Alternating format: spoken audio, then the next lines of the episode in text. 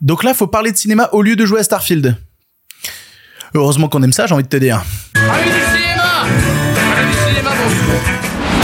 Tous et toutes et surtout à ceux et celles qui ne sont pas d'accord, on est de retour dans le vrai décor, aujourd'hui dans le pire podcast cinéma. Le site mondialement connu Rotten Tomatoes manipulé de l'intérieur avec des critiques de films recevant des pots de vin. Vous trouvez ça absurde, c'est pourtant les révélations récentes que l'on décrypte ensemble. À côté de ça, les cinémas parisiens envahis de puces de lits, est-ce que c'est vrai? Est-ce que c'est aussi alarmant que ça? Est-ce qu'on va tous se gratter? En tout cas, on va en parler. Dans la partie podcast, on abordera un article anglais qui se rend compte que les Français sont trop stylés, et dans la partie YouTube, je vous emmène visiter les Hollywood Horror Night pour voir quel film d'horreur fait frissonner les parcs d'attractions. Il y aura aussi la question du public et un auditeur qui nous fera voyager en Italie. Et voilà, c'est le pire podcast cinéma avec vous. Eh bien, ça ne va pas être dans la poche. Avant de commencer, merci à ceux et celles qui écoutent l'émission en podcast ou qui la regardent sur YouTube. Merci d'avoir été présent malgré le fait que je l'étais pas beaucoup ces dernières semaines vu que j'ai enchaîné, comme je vous le disais, un déplacement en France, etc. Je suis de retour et l'émission va reprendre son format normal. Puisque là, bon, là ça sort un samedi matin, donc c'est le mauvais exemple, mais à partir de lundi, voilà, tous les lundis, mercredis et vendredis à 7h du matin, vous retrouverez l'émission en podcast ou sur YouTube. Du coup, abonnez-vous sur YouTube, abonnez-vous aux différentes plateformes de podcast et comme ça vous l'avez directement dès que ça sort. Allez, c'est parti pour les sujets du jour. J'ai dit abonnez-vous. C'était pas le bon mot, je crois. Respect et robustesse, Caius C+. Alors, les nouvelles sont bonnes? Ah, ils sont pas de la dernière marée, les nouvelles Moi, je veux du féroce actualité. Rotten Tomatoes. Alors, j'ai souvent parlé de ce site internet dans l'émission, mais j'ai jamais vraiment expliqué en quoi ça consistait. Et vu qu'on va rentrer assez en profondeur sur une grosse polémique qui entoure ce site, autant redonner un petit peu de contexte sur qu'est-ce que c'est que Rotten Tomatoes. Avec un accent bien français. Rotten Tomatoes. Rotten Tomatoes, c'est ce qu'on appelle un agrégateur de critiques. En gros, un site internet qui va récupérer l'avis d'énormément de journalistes cinéma, de, de blogueurs, de critiques, etc. pour essayer de tous les concentrer en un seul endroit et donner du coup des pourcentages de est-ce que tel film est bien ou est-ce que tel film est pas bien. Et globalement, si t'es journaliste aux États-Unis et que t'es pas sur Rotten Tomatoes, t'as raté ta vie. Je, commençais à prendre la liste de tous ceux qui y sont.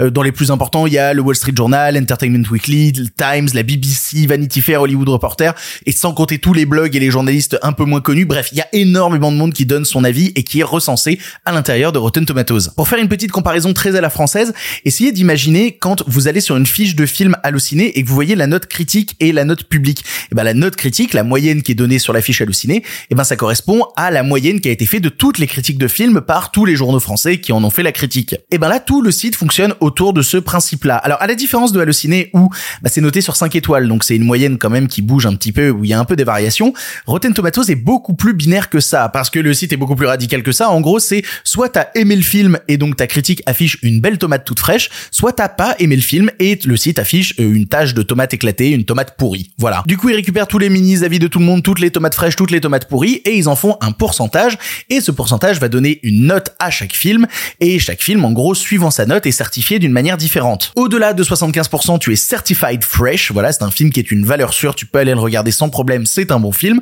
Entre 60 et 75%, c'est juste fresh, c'est quand même un bon film, et en dessous de 59%, tu es considéré comme rotten, comme une tomate pourrie. Voilà, le film est pas très bon. Bon, le site étant américain, il est très américano-centré sur ses avis. Je suis allé récupérer quelques pourcentages présents sur le site Rotten Tomatoes.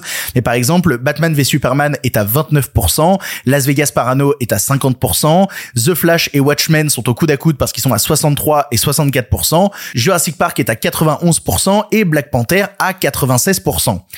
Et là, normalement, après l'énoncé de tous ces pourcentages sur Rotten Tomatoes, vous devez vous dire, mais c'est complètement con ce site parce que c'est super binaire en fait, c'est-à-dire juger l'entièreté du cinéma par juste le prisme de c'est bien ou c'est pas bien, bah c'est quand même extrêmement réducteur et ça peut donner lieu, bah, comme on le voit régulièrement sur le site internet, à de véritables aberrations. Moi je suis allé regarder des pourcentages de films que j'aime bien, mais euh, juste la fin du monde de Xavier Dolan est à 44%, Neon Demon est à 58%. Je peux continuer longtemps avec le nombre de pourcentages où je suis là, mais ça va pas la tête de noter les films comme ça? Ce qu'il faut comprendre autour de Rotten Tomatoes et de ce pourcentage de films, c'est que c'est un truc qui est très utilisé par le public américain pour se faire une idée rapide de est-ce qu'un film est réussi ou pas. Ils regardent le pourcentage et grâce au pourcentage, ils se disent ok, ça peut être intéressant d'y jeter un coup d'œil parce que le site donne une tendance, une tendance qui est souvent, parfois beaucoup, très régulièrement absurde, mais euh, une tendance. Après, soyons honnêtes, je pense que si vous regardez l'émission, vous n'êtes pas dans ce point de vue-là non plus, mais il faut pas se bloquer à un pourcentage sur un site pour avoir envie de regarder un film. Non, si t'as envie de voir un film, bah tu regardes un film et tu te fais ton propre avis. Faut pas qu'un pourcentage sur un site internet t'empêche d'aller regarder tel ou tel film. Faut que tu découvres des trucs aussi. Et comme sur Allociné, il y a aussi une partie vote du public où les gens, bah, il y a un pourcentage qui correspond pas aux professionnels mais au vote du public. Je rentrerai pas dans l'analyse des votes du public de Rotten Tomatoes parce que mais ça mériterait une vidéo en entier. Pour être tout à fait honnête, ne serait-ce que sur la notion de review bombing qu'on voit émerger depuis quelques années, où quand il s'est passé tel drama, eh ben un film va recevoir énormément de mauvaises notes qui vont plomber sa note et la faire plonger vers les 0%, ne serait-ce parce que bah ils sont pas d'accord avec tel truc qu'il y a dans le film. Voilà, on pourrait en parler très très très longtemps de la notion de review bombing et de la note du public. Restons sur les notes des professionnels. Et si on veut être un peu cash et parler que de la note des professionnels, des agrégateurs critiques qui récupèrent les notes des professionnels, mon avis sur la question, c'est que c'est de la merde.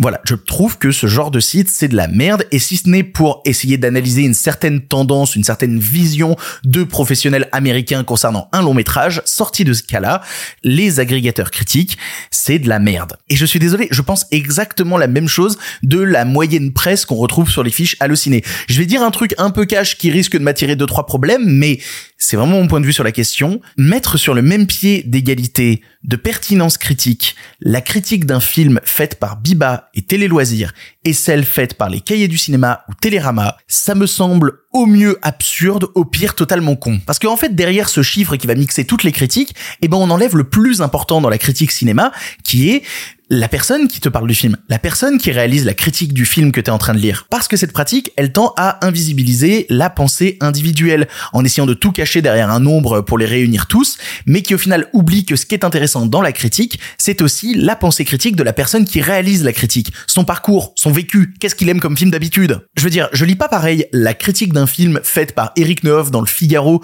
quand je sais ce qu'il pense du système de production français, pensée avec lequel je suis totalement en désaccord, ou par exemple quand je vais lire euh, des critiques de films faites dans Mad Movies et euh, dans l'écran fantastique quand je sais bah, que tel journaliste a défendu telle pensée d'un certain courant de cinéma de genre. Voilà, je lis pas pareil leurs critiques que quand je tombe à côté sur une critique qui est faite par des journalistes qui notent tous les films qu'ils voient 4 sur 5 ou 5 sur 5. Et je vais pas citer de nom, mais on les connaît, les journalistes qui notent tous les films 4 sur 5 ou 5 sur 5. Il y a aucun film qu'ils aiment pas. C'est épatant quand même. Bref, vouloir exactement tout mélanger comme si tout avait la même valeur, pour moi ça a pas beaucoup de sens. Vouloir tout mixer pour essayer de le dissimuler derrière un pourcentage unique, bah comme je le disais, ça invisibilise les personnes qui créent ces critiques, qui créent de la pensée critique autour du cinéma et ça les mélange tous dans le même gloubi-boulga.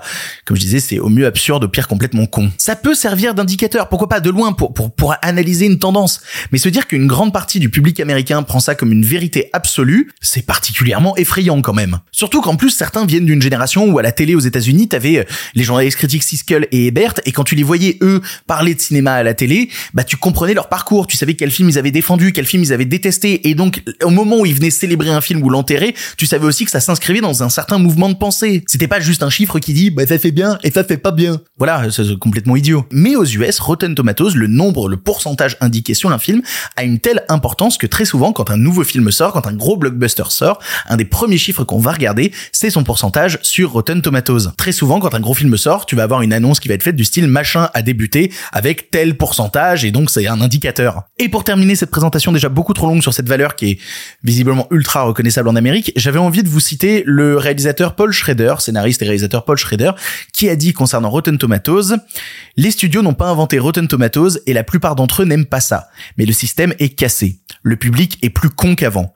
Les gens normaux ne lisent plus les critiques et Rotten est quelque chose que les studios peuvent manipuler, alors ils le font. Donc là, on peut se dire, Paul Schrader un peu complotiste qui dit que les chiffres de Rotten Tomatoes sont manipulés. Et eh ben, vous savez quoi? Grâce à un article tout récent de Vulture, on a maintenant la preuve que les chiffres de Rotten Tomatoes ont été manipulés. Sans déconner. Les bras m'en tombent. Vraiment, je m'en suis pété un vérin là. Au bout d'un moment aussi, il faut arrêter d'être naïf sur certaines questions. Quand une valeur a autant d'importance pour des studios américains, il serait étonnant que ces mêmes studios viennent pas essayer de manipuler cette valeur pour qu'elle les aide un petit peu à faire plus d'entrées derrière. Alors comme je disais, Vulture a sorti un gros article qui s'appelle The Decomposition of Rotten Tomatoes, la décomposition de Rotten Tomatoes, la mesure la plus overrated des films réductrice et facilement piratée, et pourtant elle tient Hollywood sous son emprise. Bon alors c'est un très long article que je vous ai mis en description, allez le lire, attention Vulture, t'as droit à un seul article par jour. Donc quand vous aurez cliqué sur l'article, lisez-le et après vous pourrez plus euh, retourner sur Vulture. Mais en gros, l'article résume les trois méthodes employées pour manipuler les chiffres et les deux premières méthodes qui sont employées pour manipuler les chiffres de Rotten Tomatoes.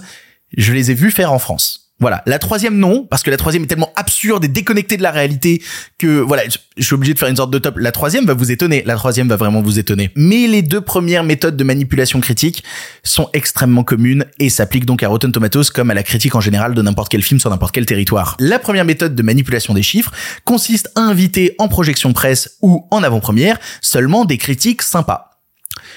Tout le monde fait ça. Tout le monde fait ça. Vraiment, je l'affirme, t'es un distributeur, t'as pas trop confiance en ton film, tu veux pas qu'il se fasse rafaler, tu n'invites que des critiques que tu sais acquis à ta cause. Tout le monde fait ça. Parce que tout le monde a peur de se faire rafaler et que son film se plante en salle. Tout le monde fait ça. C'est pour ça, bien souvent, notamment aux États-Unis, que les films Marvel commencent avec un pourcentage extrêmement élevé. C'est parce que les projections du film ainsi que les avant-premières n'ont laissé l'entrée qu'aux personnes qu'on savait déjà être des purs Marvel Zoos, qu'allaient dire du bien du film. On invite parfois pas trop les critiques professionnelles, mais on va inviter les blogueurs. Et comme je disais, ben, dans le listing de Rotten Tomatoes, la critique d'un blogueur ou la critique d'un professionnel du métier qui fait ça depuis 40 ans, bah, a la même valeur. Et donc, du coup, ça permet de rehausser le pourcentage de Rotten. Ils veulent pas inviter des gens qui risquent d'éclater le film. Ils veulent inviter que des purs Marvel Zoos, des blogueurs qui ont un site qui s'appelle je suis fan de Marvel.com et qui, ils sont sûrs, vont donner une tomate bien fraîche pour dire que le film est génial. La note baissera forcément dans les semaines qui suivent, mais c'est pas grave, parce que le film est déjà sorti. Le film a déjà eu un peu sa cote de hype, on a pu communiquer sur les premiers chiffres de Rotten Tomatoes. Et donc, du coup, on a peut-être gagné quelques millions dans l'affaire, donc c'est déjà gagné. C'est pour ça que très souvent vous voyez passer des articles sur n'importe quel film en disant les premières critiques américaines sont dithyrambiques. Parce que les premières critiques américaines, elles ont été invitées pour être dithyrambiques, pas pour avoir un avis particulièrement objectif. Exemple récent avec The Flash, qui est un film sur lequel j'ai un avis euh, restreint, minime, voilà, on va dire ça comme ça. Il a commencé sa course sur Rotten Tomatoes à 95%, ce qui est absolument énorme. Et ça a permis au studio de mettre dans les bandes annonces, regardez, The Flash est à 95%. Le truc, c'est que s'il était à ce chiffre-là, vous vous doutez bien que les gens qui avaient écrit des critiques sur le film étaient des gens qu'on savait déjà acquis à la cause. Et quand d'autres professionnels de la critique ont vu le film, ont ajouté leurs critiques sur Rotten Tomatoes, et ben dans les semaines qui suivent, The Flash est passé de 95 à 63%. Mais comme je disais, ils avaient déjà pu sécuriser quelques millions en salle c'était déjà gagné. Et 63% pour The Flash, c'est trop. Voilà, d'un avis tout à fait personnel. Deuxième méthode pour essayer de manipuler les chiffres concernant un film, l'envoyer Alors attention, parce que tout dépend le festival. On sait notamment que la critique au festival de Cannes est assez acerbe, assez méchante. Et c'est pour ça notamment que énormément de studios américains refusent d'envoyer leurs films à Cannes parce qu'ils savent que les journalistes là-bas sont extrêmement remontés et que ça va souvent partir en couille en termes de notation. Mais par exemple, sur le territoire américain, les festivals américains sont beaucoup plus tendres. Venise aussi a une critique qui est parfois beaucoup plus tendre, notamment avec les films indépendants. Et c'est comme ça notamment que les films The Whale et Blonde ont démarré sur Rotten avec 84% et 86%. Un score vraiment haut qui annonçait justement du cinéma un peu plus indépendant, mais de grande qualité. Beaucoup se sont hypés autour de ça, puis le film est sorti hors des circuits festivals, et là d'autres professionnels de la critique ont pu voir le film, et la note a diminué, puisque The Whale est passé à 64% et Blonde à 42%. Forcément, la note change après, mais on se sera reposé à un moment d'un petit succès de gens bourrés en festival pour réussir à faire parler du film. Et ça aura suffi. Donc voilà, ça c'est deux méthodes assez connues que quasi tout le monde utilise, faire de la rétention de critiques pour obtenir des meilleurs chiffres d'ici la sortie. Tout le monde fait ça, c'était les deux premières méthodes basiques. Mais il y en a une troisième qui est révélée par l'article et qui est abusé. Non, sans déconner, c'est abusé. En 2018 est sorti le film Ophélia. Alors Ophélia, c'est un film avec Daisy Ridley, Naomi Watts, Clive Owen, un très gros cast autour d'une relecture d'Hamlet, un film dont j'avais jamais entendu parler de ma vie. Et du coup, mon premier réflexe en lisant l'article qui parlait d'Ophélia, c'est d'aller taper dans Rotten Tomatoes Ophélia pour aller voir sa note. L'article est indisponible. 404 not found. Où qu'il est passé l'article, qu'est-ce qui s'est passé? En fait, ce que révèle l'article de Vulture, c'est que quand le long métrage est sorti en 2018, il a débarqué sur Rotten Tomatoes avec une moyenne à 46%. Une moyenne donc basse, une moyenne qui annonçait que le film n'était pas fresh, qu'il était rotten. Et ça, ça n'a pas beaucoup plu aux distrib qui ont engagé une boîte de RP autour du film qui s'appelle Bunker 15, Bunker 15, voilà, et qui ont demandé de faire changer la note de Rotten Tomatoes. Et pour ça, ils ont utilisé une méthode bien à eux. En gros, ils ont payé des critiques cinéma pour qu'ils écrivent des bonnes critiques sur le film. Voilà. C'est aussi simple que ça de manipuler un chiffre aussi important. Ils ont payé des critiques, montrant que tout pouvait s'acheter, même un chiffre de pourcentage sur Rotten Tomatoes. En gros, ils ont eu deux manières de faire. La première, c'était de demander à des gros critiques de publier euh, leurs critiques négatives sur des sites qui n'étaient pas repérés par Rotten Tomatoes, mais de faire un billet un peu plus positif sur leurs médias principaux, de manière à ce que ben ce soit une critique positive qui s'affiche sur Rotten. Et l'autre méthode, vu que, comme je vous disais, ça a autant de valeur que t'écrives dans Variety ou sur un tout petit blog pour Rotten Tomatoes, et eh ben c'était d'aller chercher des tout petits blogueurs et de les payer pour qu'ils écrivent une critique positive du film, et que du coup, bah ça augmente le nombre de critiques sur la page et ça augmente le pourcentage. Et du coup, bah ils les ont payés. Ils ont acheté des critiques. Et on a le tarif, en moyenne, ils ont payé les critiques 50 dollars un montant qui peut être interprété de deux manières différentes. La première que les studios ont vraiment pas beaucoup d'argent pour faire leur manipulation abusée ou que les journalistes critiques sont quand même extrêmement peu payés pour accepter aussi peu d'argent pour renier leurs propres intérêts critiques. Et vu que je sais à quel point le travail de journaliste critique c'est un boulot précaire, je vais choisir la deuxième option parce que accepter 50 dollars pour renier ton objectivité, ce qui fait ton métier, ce qui fait qu'on vient te voir toi pour ton avis sur les films et dire bah mon avis vaut 50 balles pour être changé, modifié et manipulé, bah, ça prouve que le métier de journaliste critique ouais, c'est précaire. C'est vraiment précaire. Je sais que ce que je disais tout à l'heure pouvait énerver, mais est-ce que vous comprenez mieux pourquoi j'expliquais que vouloir mettre toutes les critiques dans le même mixeur, ça peut donner des dérives absolument débiles. Et concernant le film Ophélia, résultat des courses, la note est passée de 46% sur Rotten Tomatoes à 62%. Donc le logo sur l'affiche du film n'affichait plus une tomate pourrie, ça affichait une tomate fraîche. Paris gagné. Et les studios ont manipulé les chiffres en se disant que de toute manière, le public était trop con pour réussir à se faire son propre avis. En résumé, pour, essayer de donner un peu mon avis global sur cette affaire, mais quand vous lisez une critique, quand vous regardez une critique, quand vous écoutez une critique, pensez cette critique par le biais de la personne qui l'émet. Lisez la critique en entier, ne résumez pas la pensée critique à un chiffre et surtout, essayez de vous renseigner qui a émis cette critique, qu'est-ce qu'il pense d'habitude des films de tel ou tel réalisateur, qu'est-ce qu'il pense de tel ou tel courant de pensée, pourquoi il démontrait ce film plutôt que celui-là, qu'est-ce que la note qu'il a donnée symbolise pour lui, qu'est-ce que la note qu'il a donnée symbolise pour vous? Et un pourcentage exprimé sur un site américain ne devrait être qu'une infime variable de votre envie de voir un long métrage. Parce qu'à la fin, le film, c'est vous qui le voyez. C'est pas un autre. C'est vous qui vous forgez votre propre avis et votre propre culture. C'est votre pensée qui compte, pas celle d'un autre. Pas un chiffre plaqué, pas une moyenne aussi facilement manipulable par des studios qui servent leurs propres intérêts. Et sur ce de mon côté, je retourne noter des films sur Letterboxd. Si ça vous intéresse, je donne que des bonnes notes aux films d'action coréens et que des mauvaises notes aux Marvel. Voilà. Allez, on avance. Bon, vous commencez à le comprendre, la semaine dernière, j'étais en France, et qui dit en France dit que j'ai passé une tête à Paris, et qui dit que j'étais à Paris, que j'en ai profité pour aller au cinéma. Et quitte à aller au cinéma, je me suis dit, tiens, je vais aller au UGC Les Halles, ce plus grand cinéma d'Europe, qui pratique le 9h des Halles, où je peux voir des films sympas dès 9h du matin. D'ailleurs, j'y ai vu euh, Vision de Yann Goslan avec Diane Kruger et Mathieu Kassovitz, on en parlera dans l'émission de lundi. Et bref, je poste une story pour dire que je suis au UGC Les Halles et que j'ai vu un film et que je suis trop content. Et là, mes DM Instagram ont explosé. Vraiment, j'ai reçu, mais sans déconner, une trentaine de messages de gens qui m'ont dit attention, tu vas au UGC Léal, fais gaffe aux punaises de lit. Et comme je vous dis, moi, je lis le premier message, le deuxième message, et je m'en fiche un peu de cette histoire de punaises de lit. Et puis, force d'en recevoir, je me dis mais c'est quoi ce délire? C'est quoi cette histoire de punaises de lit dans les cinémas parisiens? Du coup, c'est de ça qu'on va parler maintenant. Voilà, je me suis renseigné d'où ça vient cette histoire de punaises de lit. Est-ce qu'on peut plus aller au cinéma à Paris sans rentrer chez nous et cramer nos vêtements ensuite? C'est une question. C'est une question qui se répond par la négative. Non, tous les cinémas sont pas infestés de punaises de lit. Non. Le phénomène des punaises de lit dans les cinémas, c'est pas un phénomène nouveau dans les ciné, mais c'est pas un phénomène nouveau non plus dans la société française. Chaque lieu qui abrite du public, à un moment ou un autre, a un risque d'y voir des punaises de lit débarquer. Parce qu'il y a des gros dégueux qui font pas gaffe, qui se ramènent sans se laver au cinéma, qui ramènent leur merde avec comme dans tout lieu public en fait. Et du coup, j'ai fait des recherches parce que visiblement c'était le scandale les punaises de lit à l'UGC et en faisant quelques recherches d'articles, je me suis rendu compte qu'il y a eu une histoire de punaises de lit dans un cinéma en Lorraine en 2017. En septembre 2018, c'était au pâté Liberté de Toulon. En novembre 2018 et en juillet 2019, c'était au MK2 Quai de Loire et en septembre 2020, c'était au MK2 Beaubourg. Bref, c'est pas un phénomène nouveau, c'est quasi épisodique et ça ne mérite pas de déserter absolument toutes les salles de cinéma parisiennes sous prétexte que attention quoi qu'il arrive, tu vas ramener des punaises de lit chez toi.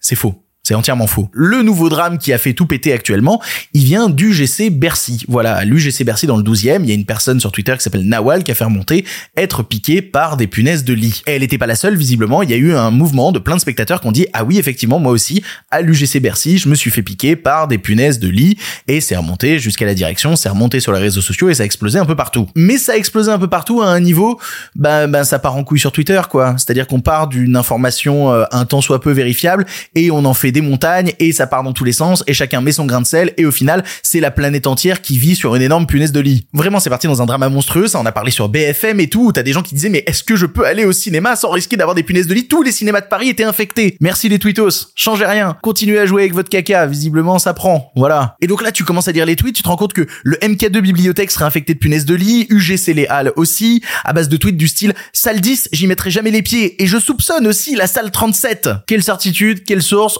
Visiblement on s'en fout. Comme je disais, Paris est devenu une euh, véritable punaise de lit et le MK de Beaubourg va se renommer MK2 Gratouille. Voilà. Bon, si on veut revenir à quelque chose d'un peu plus rationnel, Richard Patry, le patron du FNCF, la Fédération nationale des cinémas français, a été interviewé sur BFM TV et il a annoncé que dès que les exploitants des salles ont été prévenus et qu'on a fait remonter les infos qu'il y avait des punaises de lit, eh ben ils ont mis en place ce qu'il fallait pour arrêter ça. En gros, on parle de salles et de sièges qui ont été désinfectés et après avoir été désinfectés, ils font passer une brigade canine qui vient vérifier justement s'il n'y a pas encore des restes de punaises de lit à ces endroits. Tout ça a été confirmé ensuite par un communiqué du GC eux-mêmes qui ont dit que oui, voilà, c'est bien parti d'un cas à l'UGC Bercy, mais que celui-ci a été traité et qu'aujourd'hui, il n'y a plus de punaises de lit à l'UGC Bercy. Ils sont même allés loin dans le communiqué, hein, parce qu'ils ont filé le nom des partenaires avec qui ils bossaient pour le nettoyage. Bon, ils en étaient obligés vu l'ampleur du délire que ça avait pris, mais voilà, ils, ils, sont allés à fond dans le communiqué. Bon, par contre, la pauvre nana lanceuse d'alerte qui avait balancé le truc, visiblement le simple dédommagement qu'elle a eu, c'est une place de cinéma gratuite. Voilà. Bon, c'est un peu du foutage de gueule. C'est un petit peu du foutage de gueule. Si je me permets de parler de ce sujet-là maintenant, même si ça paraît complètement infime, hein, l'invasion des punaises des cinémas, c'est que j'ai vu passer des tweets absolument scandaleux de gens qui ont expliqué que ah non, moi je n'irai plus jamais de ma vie dans un cinéma UGC parce que j'ai trop peur des punaises de lit. Des gens qui vont se refuser d'aller dans l'entièreté d'un tout un parc de salles de cinéma parce qu'il y a un risque de punaises de lit. Mais les amis, je suis désolé. Soyons clairs, les punaises de lit sont un problème présent dans quasiment tous les lieux publics. Et quand ça arrive eh ben il faut faire remonter l'info. C'est important. C'est à dire que ce qu'elle a fait Nawal c'était important à savoir faire remonter l'info directement pour que le sujet puisse être traité que les salles puissent être nettoyées et que le public puisse être accueilli en toute sécurité. Parce que les punaises de lit c'est une véritable lit. Et c'est ce qui a été fait à la base hein. ça a permis de nettoyer tout ça et c'est extrêmement cool. Mais partir en hallucination collective pour expliquer que l'entièreté des salles de cinéma sont des réservoirs à punaises de lit il faut arrêter faut redescendre. C'est des cas isolés qui ne font pas la majorité des cinémas parisiens et qui ne font clairement pas la majorité des cinémas tout court. Vraiment, je pense que vous réalisez pas le nombre de DM que j'ai reçus de gens qui disaient ah, quoi, tu vas au UGC Léal, mais moi j'y fous plus les pieds parce que les punaises de lit, blablabla. Euh, alors, il y a 37 salles au UGC Léal. Je pense qu'à la loterie de la vie, je vais réussir à tomber sur le fauteuil de la salle où il y en a pas. Je pense, hein. Encore une fois, force à la meuf qui s'est fait piquer parce que bah c'est jamais agréable. Tu viens dans un lieu de divertissement, c'est pas là pour ramener des saloperies à la maison avec, évidemment. Mais arrêtons avec les messages qu'on va passer sur les réseaux sociaux, des gens qui incriminent l'intégralité des salles de cinéma parisiennes, de l'intégralité de tout un parc de cinéma sur un pays. Parce que c'est absurde. Si vous avez des infos, faites-les remonter. Si vous avez des certitudes, si vous vous êtes fait piquer, montrez-le pour que ça puisse changer et qu'il n'y ait pas d'autres personnes à qui il arrive la même chose. Et pour le reste, regardez des films. Parce que voilà, c'est bien de regarder des films. Et depuis le début où je vous raconte tout ça, ça me gratte. Est-ce que moi aussi j'ai ramené des punaises de lit? Peut-être. Peut-être. Allez, on avance. Hey, si tu écoutes ça, c'est que tu es dans la partie podcast de l'émission et on va parler marketing de films français. Alors là, comme ça, ça a l'air très chiant, mais en fait pas du tout. Parce que les Anglais nous observent et veulent savoir comment les Français vendent leurs films.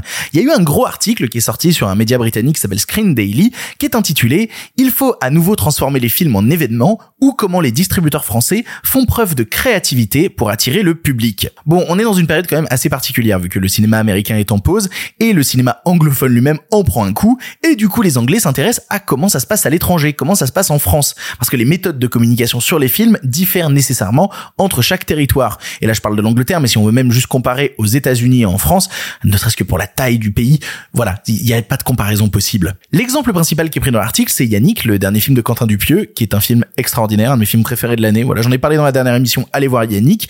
Bref, en quatre semaines, il a fait plus de 350 000 entrées, ce qui est le plus gros succès de son réalisateur, et c'est un phénomène qui fascine pour un film qui a été quand même annoncé assez tardivement et tourné en secret. Et ce que les Anglais constatent, c'est le premier coup de génie marketing français qu'il y a eu autour du film, à savoir permettre à tous les Yannick en France de voir le film gratuitement en réclamant une invitation. Et on a eu les résultats de cette opération, il y a eu plus de 1500 Yannick en France qui ont reçu des invites pour voir le film gratuitement. Alicia Renard, la responsable communication de Diafana, a d'ailleurs dit "Nous essayons toujours de réfléchir à des stratégies marketing créatives avec les films de Quentin car ils possèdent une identité unique." Et concernant celle de Yannick, bah, c'est bien joué parce que du coup, il y a plein qui ont pu voir le film. C'est quand même assez drôle. Ensuite, l'article aborde les campagnes d'avant-première, un phénomène qui est quand même assez récurrent en France. Je veux dire, une équipe qui se déplace de ville en ville pour montrer le film. Ça fait quand même des années qu'on connaît le phénomène en France et c'est quand même une pratique peu faite par des collègues anglo-saxons et encore moins aux États-Unis. Comme je vous disais, vu la taille du bordel aux États-Unis, tu m'étonnes qu'ils vont pas faire une tournée dans tout le pays pour faire des avant-premières sur un petit film. Donc cette particularité française de vouloir faire des tours de France pour présenter des films, eh bien ça étonne, ça ça suscite de l'intérêt. Les exemples qui sont cités ici, c'est notamment le prochain film de Ledgely, Bâtiment 5, qui va bientôt entamer sa tournée, mais aussi Une année difficile, le nouveau long métrage de Toledano et Nakash, les parents de du sens de la fête ou encore de Intouchable, et qui avec leur nouveau film donc Une année difficile avec Pio Marmaille, Jonathan Cohen et Noémie Merlan, ont fait une tournée dans plus de 140 villes, donc 140 mon première Et d'ailleurs, on retrouve dans l'article Toledano qui s'exprime et qui dit "Les gens me disent t'as pas autre chose à faire et non, j'ai rien d'autre à faire. Je veux voir le public. Il faut qu'il y ait un sentiment de partage avec lui." Et je pense que c'est ça quand même une des grosses particularités françaises sur la manière de vendre le film, c'est cette recherche de partage avec un certain public. Et pour le coup, je, trouve ça assez marrant de voir comme cette pratique, qui a l'air un peu anodine chez nous, eh bien, est un véritable événement pour eux. Ils ont aussi analysé la campagne marketing d'un autre film qui est sorti récemment qui s'appelle Super Bourré, que j'ai vu, que j'ai trouvé très sympathique. Un film qui est distribué par Zinc. Zinc qui est une petite boîte de prod. Et d'ailleurs, je vous apporte une info, mais s'ils s'intéressent aussi au marketing de Zinc, c'est parce que le marketing est fait par des personnes qui faisaient déjà du bon marketing ailleurs, puisque niveau marketing, ils ont été récupérés Simon Robert, Simon Robert qui était l'ancien chargé de marketing au Pacte et chez Wild Bunch. Et la campagne marketing de Super Bourré a été assez maligne parce qu'ils ont fait une double campagne marketing pour le film, à la fois sur TikTok, avec un trailer spécialement monté pour les jeunes, avec justement des blagues tirées du film assez marrantes, mais ils ont fait une autre bande-annonce pour les salles, à destination cette fois-ci d'un public un peu plus intello, et où ils se permettaient d'afficher dans la bande-annonce les critiques des cahiers, les critiques des Inrock, ce qu'ils allaient pas faire sur un TikTok. Voilà, ils allaient pas mettre sur TikTok pour des jeunes, eh, vous avez vu ce qu'en pensent les cahiers du cinéma? Non. Une bonne campagne marketing, c'est une campagne qui sait qui est son public, et il sait comment lui parler. Et c'est pour ça aussi que parfois, je critique certaines campagnes marketing parce que, à force de vouloir parler à tout le monde, eh bien, tu risques de parler à personne. Je pense que vous les avez tous déjà vu ce genre de trailers qui veulent à la fois vendre une comédie, mais aussi vendre un drame, ou alors qui tu sais, qui veulent te vendre un cinéma de genre, mais aussi un rapport très français au cinéma. En fait, t'as jamais véritablement de parti pris tranché. Et donc, c'est un film qui, à la fin, semble s'adresser à personne. Et comme le dit le président de Zinc, Jérôme Hilal, qui est l'ancien directeur de la distribution chez Gaumont, donc lui aussi un peu roulé sa bosse, il dit « Nous ne pouvons pas appliquer les mêmes recettes encore et encore. » Et je pense que c'est ça qui fascine le plus les anglo-saxons, qui subissent depuis dix ans les mêmes campagnes marketing toujours pareilles, avec la même bande-annonce, les mêmes effets répétés, le même système de trailer et tout. Et ben c'est de voir la France, elle, de son côté, essayer de tirer son épingle du jeu. Je citais Zinc, mais par exemple, voilà, le prochain film de Zinc euh, qui s'appelle euh, Les Trois Fantastiques, et bien c'est un film qui parle de harcèlement, et tout leur projet, bah, c'est essayer d'aller le montrer dans les écoles. Ils vont faire des débats avec les élèves à la fin des séances. C'est une manière nouvelle d'essayer de montrer le film. Tout ça, ça montre juste en fait que chaque film a besoin de sa propre communication. Sinon, tout se ressemble et c'est un phénomène de lassitude qui va s'installer. Comme on peut l'avoir aujourd'hui avec certaines bandes annonces. Moi, je crois que ça y est, je me suis enfin lassé des bandes annonces qui reprennent une musique extrêmement connue, mais qui la remixent façon trailer d'action. Voilà, ça c'est, ça y est, cette pratique m'a entièrement saoulé. À la base, elle m'amusait, elle m'amuse plus du tout. Et il est beau, au final, cet article de Scream Daily que je vous ai mis dans la description parce qu'il montre que la France regorge d'inventivité et de savoir-faire pour diffuser ses films au mieux. Et face à des géants américains toujours plus puissants, bah ça fait plaisir. Cocorico, j'ai envie de vous dire. Voilà. Cocorico. Les nouvelles n'étaient pas très fraîches, en effet. Il est l'heure de la question du public. Vous le savez, à chaque émission, je poste une story sur Instagram où je vous encourage à venir justement poser des questions. Donc, suivez-moi sur Instagram si vous voulez pouvoir poser votre question. Et aujourd'hui, la question me vient de Fabien RBR qui me demande tes pronostics sur la durée de la grève? Et je veux prendre cette question parce qu'elle revient beaucoup. On me l'a même posée récemment en soirée des potes qui m'ont dit, mais tu penses qu'elle va durer combien de temps la grève? Et à chaque fois, je me retrouve dans la même impasse qui est que je n'en ai aucune putain d'idée. Si je devais faire déjà un truc au doigt mouillé, je devrais dire que la grève va durer jusqu'en 2024. Voilà. Là, je me mouille pas trop en faisant ça. Parce qu'on est sorti de la fin de saison de production des séries, donc y a rien à relancer tout de suite d'important en termes de séries télé. Parce que les studios ont repoussé leurs films pour une grande partie en 2024. Du coup, bah, ils sont pas pressés. Parce que les cérémonies aussi de remise des prix ont été repoussées à plus tard en 2024. Donc là aussi, il n'y a pas d'urgence. Donc que la grève finisse maintenant ou dans trois mois change pas grand chose si ce n'est que des gens vont perdre du pognon. Mais à part ce détail-là, pour l'industrie en elle-même, pour les sorties à venir, ça change pas grand chose. Je pense que la MPTP, le syndicat des studios et des plateformes, ils misent sur un épuisement du mouvement. Voilà, ils se disent si on les laisse galérer encore quelques mois, au bout d'un moment, ils vont renoncer ou ils vont devenir un peu plus malléables et pouvoir négocier un peu plus facilement. Sauf qu'ils ont à demi raison parce que les acteurs eux ils sont prêts à tenir, ils ont reçu de l'argent et même bah, la SAG-AFTRA qui représente les acteurs ont annoncé qu'ils voulaient étendre la grève au domaine du jeu vidéo pour défendre les intérêts des comédiens et comédiennes qui bossent dans le monde du jeu vidéo. Donc ils sont pas prêts de lâcher de ce côté-là. Par contre les scénaristes eux ben ils ont reçu moins de soutien, ils sont dans une situation un peu plus incertaine. Et t'en as énormément qui sont en train de parler actuellement de vouloir faire des reconversions. Preuve donc que ça va être plus compliqué pour eux de tenir. Ce que je pense en vrai personnellement et c'est juste moi, hein, vraiment c'est mon avis qui n'est pas du tout une parole d'évangile, c'est juste vu des analyses récentes que j'ai fait. Je le disais tout à l'heure, les studios vont faire durer la grève. Ils vont attendre le plus longtemps possible. Ce qui est peut-être positif pour eux parce qu'au bout d'un moment des gens seront épuisés, ou peut-être négatif en face parce que ben au contraire ils auront fait l'erreur de laisser les gens rester dans la haine extrêmement longtemps et les gens voudront plus bouger d'un seul centimètre. Le truc c'est que la grève aussi a aujourd'hui un côté un peu salvateur parce qu'elle permet de faire ressortir des choses. J'en ai pas parlé dans l'émission parce que ça a pas de rapport avec le cinéma mais il y a un gros drama actuellement autour de l'émission de Jimmy Fallon parce que t'as énormément d'employés qui ont révélé qu'ils bossaient dans des conditions absolument désastreuses et que leur boss et même Jimmy Fallon traiter leurs employés comme de la merde. Le temps fait que la parole des grévistes devient plus libre. Et donc du coup, je pense que les studios font une erreur en la laissant traîner trop longtemps. Après, ils sont peut-être dans des réflexions actuellement pour essayer de faire des moves et retourner l'opinion publique envers eux. J'en pensais à un récemment qui a l'air con comme la lune, mais j'y réfléchissais.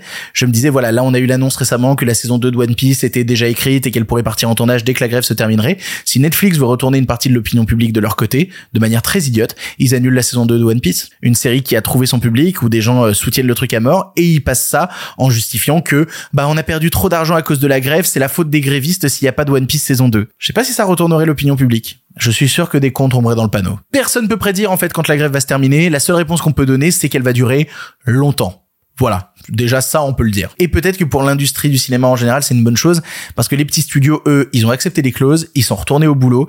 Et actuellement, ce qu'on va avoir en salle, c'est des films indépendants, des films plus petits qui vont permettre de mettre en lumière un autre cinéma américain que celui des gros studios et de la violence de certains blockbusters. Peut-être que c'est ça l'avenir du cinéma, le retour des petits studios. Oui, je rêve d'un nouvel âge d'or façon années 70. Peut-être que non, peut-être que oui. On sait pas. En tout cas, moi, personnellement, j'ai pas la réponse. Pour le cinéma, monsieur Leblanc, pour le grand écran, pas pour la petite lucarne. Allez, un film pour finir. Vous le savez, vous pouvez participer dans l'émission. Là, c'est une émission où quelqu'un participe. Tout ce qu'il a fait, c'est qu'il a envoyé un audio de, oh, j'ai tapé dans mon micro, il a envoyé un audio de 3 minutes environ à l'adresse mail lepirepodcastiné.gmail.com. Moi, j'ai écouté des audios et je me suis dit, tiens, celui-là m'intéresse, il va passer dans l'émission aujourd'hui. Donc, toi aussi, si tu veux, envoie un audio. De quel film on va parler pour terminer cette émission? Et ben, j'ai écouté un audio qui m'a fait plaisir parce que c'est un film que j'ai vu il y a quelques années et que j'avais beaucoup apprécié à l'époque et écouter cet audio m'a permis de me replonger à l'intérieur de ce long métrage, à l'intérieur de l'Italie, à l'intérieur de certaines senteurs. Aujourd'hui, c'est Augustin qui vous parle de cinéma et le film qui vous présente est un film que j'aime beaucoup. Salut à tous, salut Victor. Aujourd'hui, je vous parle de La Grande Bellezza, un film italien sorti en 2013, septième film du grand réalisateur Paolo Sorrentino, qui obtient cette année-là l'Oscar du meilleur film étranger. C'est un film important pour le réalisateur parce que c'est un retour entre guillemets à son propre cinéma, à son art. Il avait essayé de s'exporter à l'international et ça n'avait pas été une expérience du tout concluante pour lui.